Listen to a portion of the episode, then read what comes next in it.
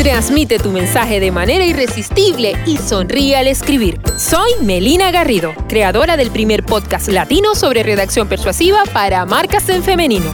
Aquí encontrarás cápsulas que te enseñarán a comunicar tu mensaje con estrategia, liderazgo y venderle con emoción a tus clientas.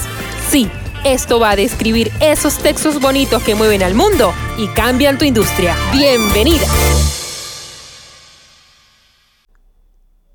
Tengo que reconocer que preparar este episodio del podcast me ha costado más de lo que imaginaba. Y por el camino he visto secarse mi cabeza, mi creatividad y hasta la mata de malojillo que yo tengo en mi jardín. ¿Por qué? porque hablo acerca de un asunto que me atañe directamente. Hablo de la redacción persuasiva específica para coas, asesoras, consultoras o mentoras. No te engaño, querida mía, tú has sido una tarea ardua. Es porque sobre este tema se escribe mucho en redes sociales, pero a veces de forma bastante superficial entonces, típico que en esta área importa mucho la imagen y la percepción que le damos a nuestra comunidad, pero pocas se detienen a revisar lo más importante a mi parecer.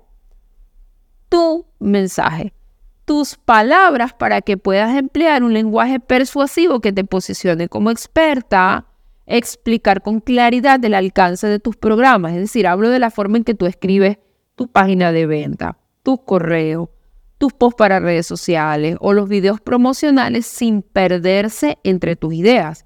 Y por supuesto, ganar nuevas clientas dispuestas a pagar lo que te mereces porque conoces cómo ganarte la confianza de tu clienta ideal. Como aquí soy de cavar profundo y terminar de barro hasta las orejas, pero yo bien contenta y feliz de sentir que lo que te digo te va a servir, Hoy quiero compartir contigo tres aspectos que quizás tú no sabes o no has trabajado lo suficiente acerca de la redacción persuasiva específica para consultoras, coach y mentoras.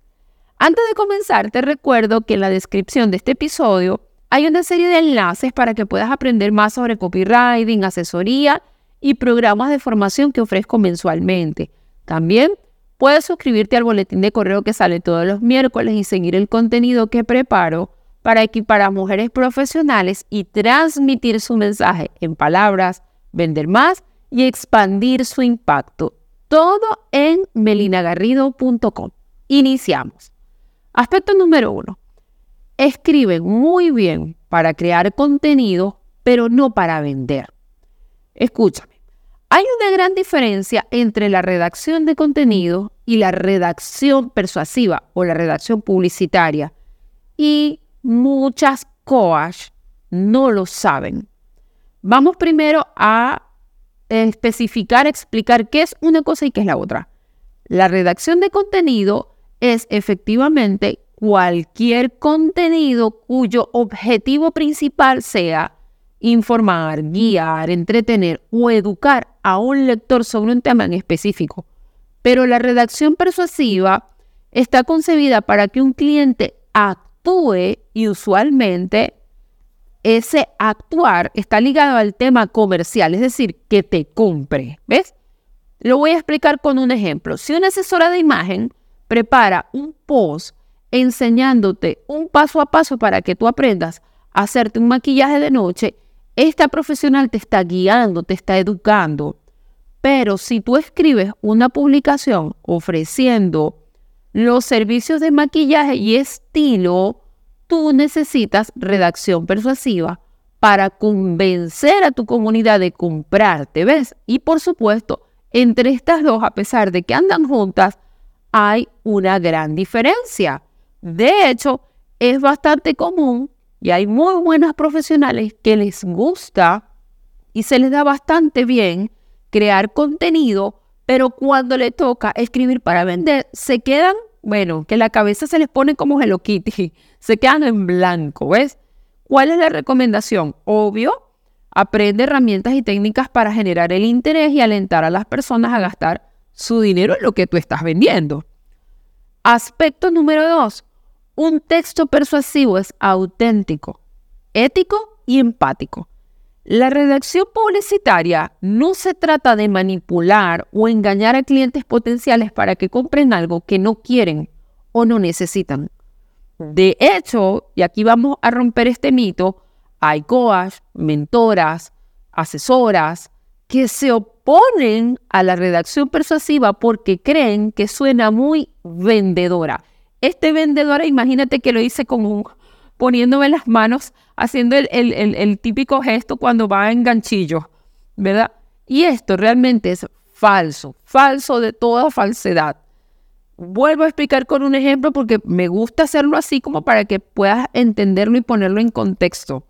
Si tú eres una terapeuta de pareja y estás comercializando tus sesiones de terapia, el objetivo de tus textos no es convencer a las lectoras que no quieren terapia. El objetivo es escribir textos atractivos para animar a las personas que quieren y necesitan recibir terapia y por supuesto ponerse en contacto contigo y concertar una cita. Entonces, para ello, por supuesto, se necesita que tú entiendas que convencer, persuadir no tiene absolutamente nada, nada que ver con manipular. Y aspecto número tres, hay que derribar el mito de que las personas no leen. Y a ver, yo me voy a tomar un poco el tiempo para explicar esto. Muchas profesionales dedicadas al servicio de la ayuda creen que la gente no lee y por lo tanto sus textos tienen que ser cortos, concisos y con un lenguaje que pocos o que un grupito pueda entender. A ver, en una parte es verdad. ¿Por qué? porque la mayoría de la gente ahora tiene menos tiempo para leer y ahora escanea. De hecho, en algunos casos, los textos cortos, los textos breves funcionan mucho mejor, por ejemplo, en sitios de comercio electrónico que venden demasiados productos, un producto de bajo costo que no requiere eh, que tomes una decisión muy importante antes de comprarlo, o un producto muy conocido que no necesita explicación. Pero, aquí va, el detallazo, como digo yo, es que si tu público objetivo está considerando seriamente acudir a ti para recibir terapia o comprar tu formación, van a leer más. De hecho, leerán toda la información que necesiten para obtener lo que todos los datos que les ayude a tomar una decisión sobre si quieren lo que tú estás ofreciendo. La verdad es que la gente escanea y va a toda velocidad hasta que se encuentra lo que está buscando y luego se para y lee con detenimiento. ¿Ves la diferencia que hay? Entonces, si tú no tienes suficiente información que ayude a tus potenciales clientes a decidir que tú tienes lo que ella necesita, es posible que duden en aceptar tu oferta o hacer clic. Además, cuanto más cuestes tus servicios o productos, más textos tú vas a necesitar para convencer a una lectora de que tu oferta vale el dinero lo que estás pidiendo. ¿Ok? Y por supuesto, uno de los factores más importantes para este segmento, la mayoría de los servicios de la ayuda, de acompañamiento, de asesorías y terapia son una inversión financiera y emocional importante. Por lo tanto, requieren mejores textos para demostrar que eres la profesional que puede ayudar a una clienta. Para finalizar, recuerda esto. Estamos en la era del cliente, ni del producto, ni de la fabricación, ni de la distribución. Es la era del cliente, así que debemos situarle, por supuesto, en el centro de todas nuestras decisiones.